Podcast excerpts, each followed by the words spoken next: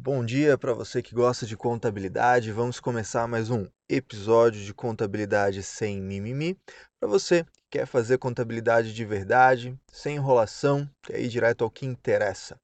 Hoje eu quero compartilhar com você, a partir de várias dúvidas que eu recebi por e-mail do pessoal que participa da minha, da minha lista VIP, vamos dizer assim, por e-mail, que recebe primeiro todas as dicas, muita gente fez alguns questionamentos sobre ativo imobilizado e eu resolvi responder isso através de um podcast e através também de uma postagem lá no blog.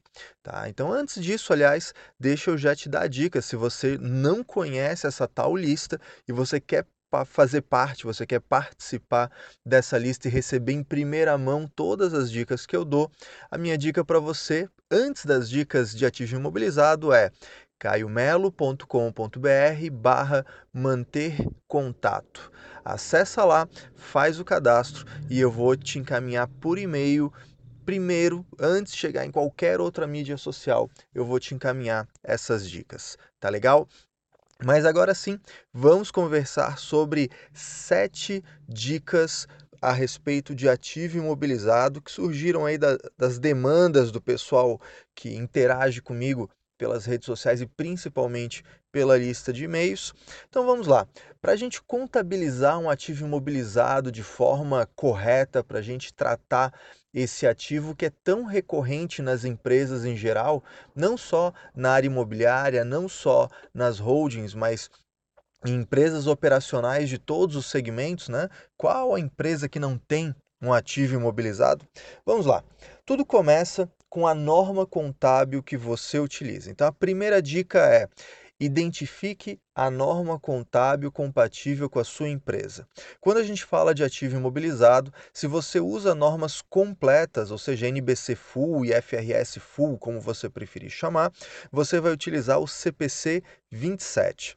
Agora, se você utiliza a norma simplificada para pequenas e médias empresas, o CPC PME ou a NBC-TG1000, então a seção 17 vai falar sobre ativo imobilizado para você.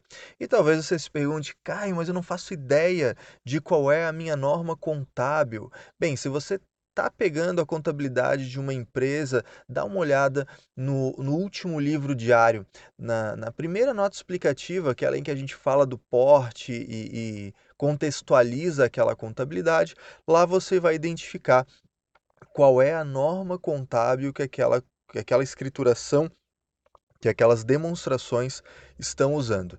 Se isso não foi possível, basicamente o que você vai ter é uma análise sobre se essa contabilidade é simplificada, se ela tem operações mais básicas que são comportadas pela NBC TG1000, pelo CPC PME, beleza, você vai para uma linha de contabilidade simplificada, de contabilidade mais simplória. Se é uma empresa que tem operações um pouco mais complexas ou operações que, que não cabem dentro dessa norma simplificada, aí a gente vai para as normas completas. Tá legal? A segunda dica que eu vou te dar sobre ativo imobilizado é quanto a definir o valor do ativo. E aí a gente tem o princípio né, do reconhecimento inicial pelo valor original. E o que compõe o valor do ativo imobilizado? O que compõe o valor do ativo imobilizado é o custo de aquisição ou custo de construção.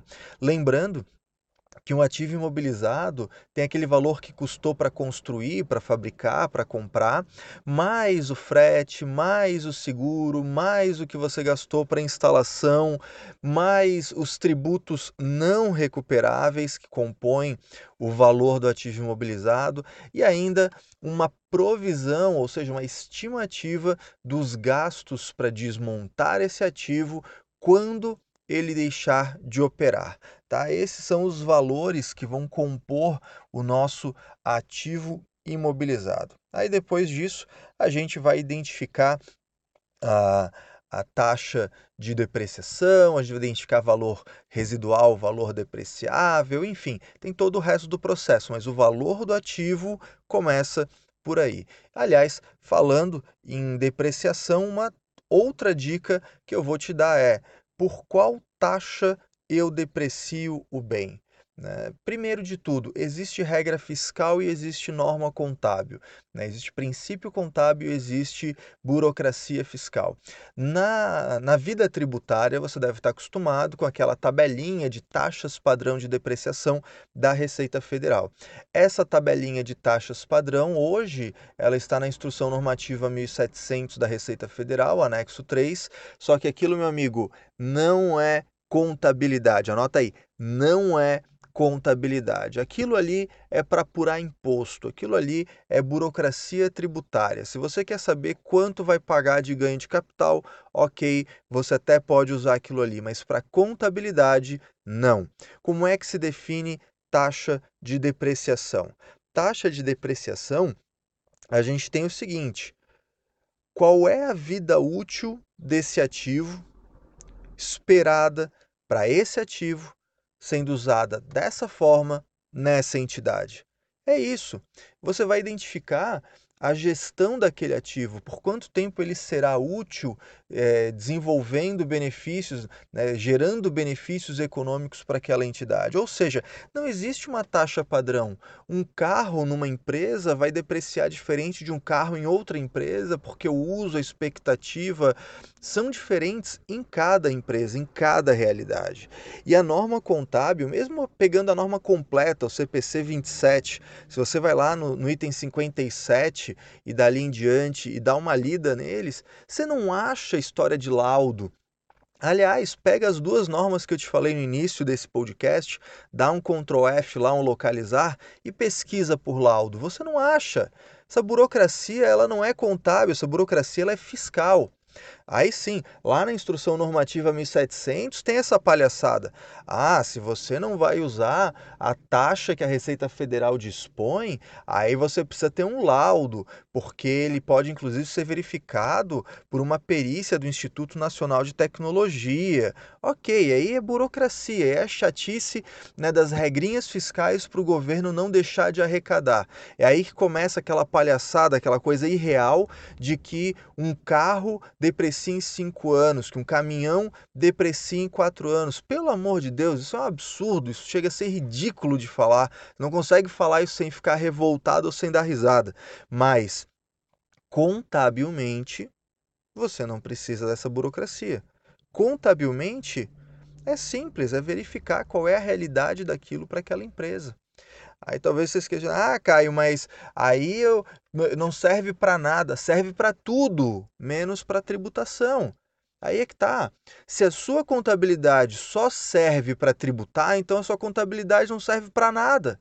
Porque para tributar, você precisa de controle fiscal, você não precisa de contabilidade. Você está fazendo contabilidade para quê? Para o governo ou para o teu cliente? Aí, aí não adianta. Aí fazer contabilidade de mentirinha não adianta. Tá ok? Então, fica ligado nisso. Qual a taxa de depreciação?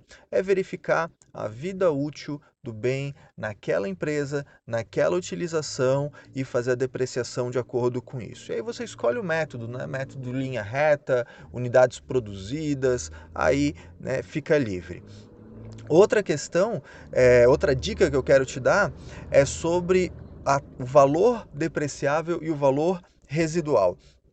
A, a legislação tributária não está nem aí para isso, mas a contabilidade quer mostrar a realidade da, da sua empresa e por isso existe uma coisa chamada valor residual, ou seja, é aquele valor né, que depois de depreciar tudo, depois que já acabou a vida útil econômica do bem, depois de tudo isso, tem um valorzinho que fica lá, tá? Esse é o valor residual. Então, uma vez que você defina o, o valor do bem, o valor do imobilizado, você vai definir o valor residual para você identificar o que é valor depreciável e o que é valor residual. O valor depreciável você deprecia de acordo com a dica anterior e o valor residual vai ficar lá. Ele normalmente não é muito alto, mas ele está lá, ele tem algum valorzinho, né? Então isso deve ser utilizado, tá ok? Outra dica que eu quero deixar para você é sobre a divisão entre terrenos e edifícios. Tá? A gente tem um, um valor né, a ser controlado nessa brincadeira. E se aproximando um pouco mais daquilo que eu acompanho mais de perto. Né? Por que disso? Porque é muito comum a gente ver nas contabilidades os edifícios, os prédios, as casas com um valor só assim, edificações. Né? Tá errado. Tá? O valor do terreno tem que estar separado do valor da edificação, inclusive para fins tributários. Olha aí, se você é daqueles que ainda é, pensa que a contabilidade tem que ser determinada pela tributação, né, que você não gosta de contabilidade só pela contabilidade, acha que é muito trabalho para nada, pois é, até a tributação, até a legislação tributária diz isso.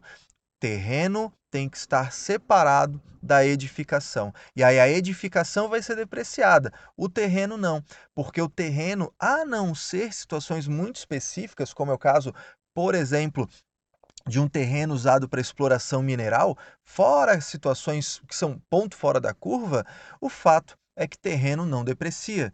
Então você vai dividir, você vai separar o terreno da edificação, porque o terreno não vai depreciar e a edificação vai. Tá legal?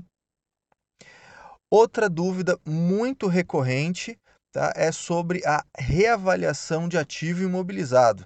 Pessoal pergunta, cara, o meu, meu ativo imobilizado ele está com valor muito baixo, eu posso avaliar, eu posso fazer valor justo, eu posso isso, eu posso aquilo. Meu amigo, é o seguinte, desde 2008, Lei 11638 de 2007, desde 2008 no Brasil, não é admitido atribuir custo a um ativo imobilizado. O último momento de fazer deemed cost, o último momento de atribuir custo a um ativo imobilizado foi na adoção inicial das normas brasileiras de contabilidade. Depois disso, a gente passa a ter uma legislação que não prevê método, que, pre, que proíbe método de reavaliação de ativo imobilizado no Brasil. Tá? Ah, Caio, mas o meu valor de mercado é muito maior do que do ativo. Paciência, se foi feita a adoção inicial da norma contábil e, e, e você deixou passar isso, você comeu bola, você não fez a adoção inicial, paciência, né? Vai ficar desse jeito mesmo, infelizmente. Tá? Existe um outro tipo de ativo não circulante que permite trabalhar com método de valor justo, que é a propriedade para investimento mas que tem uma outra função, é, fala-se de um outro tipo de fluxo de caixa. Ativo imobilizado não passa por reavaliação, apesar das normas internacionais preverem, apesar do CPC 27 prever, mas a legislação brasileira não admite método de reavaliação ativo imobilizado. Então a gente tem que ficar atento a isso para que você faça uma contabilidade de verdade, mas ao mesmo tempo, né, sempre seguindo a, a regulação brasileira, tá ok?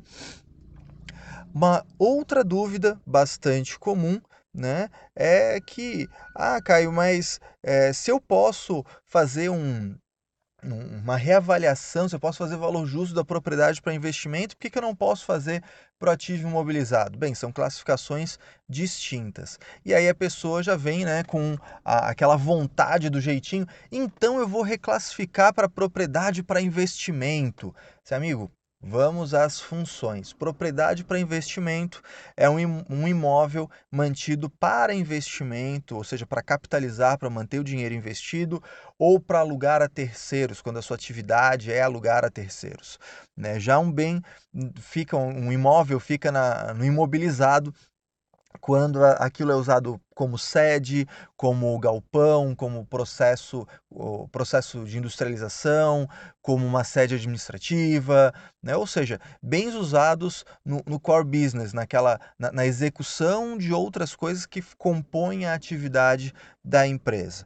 Tá? Então não confunda as duas coisas, não, não, não invente jeitinho de reclassificar para avaliar, para trazer de volta, porque aí você está é, jogando fora toda a adequação às normas para fazer capricho do empresário. Tá certo?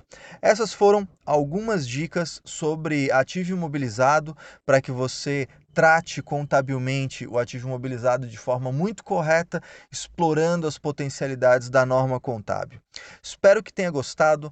Deixe é, o seu comentário, seja nos reviews do podcast, seja me mandando por e-mail, no Instagram, no Facebook. E lembrando que se você quer estar primeiro, né, quer, quer receber primeiro essas dicas, estar atualizado antes de todo mundo, participe da minha lista VIP de e-mails caiomelo.com.br barra manter contato e eu vou ter um prazer de toda semana te encaminhar dicas diretamente por e-mail.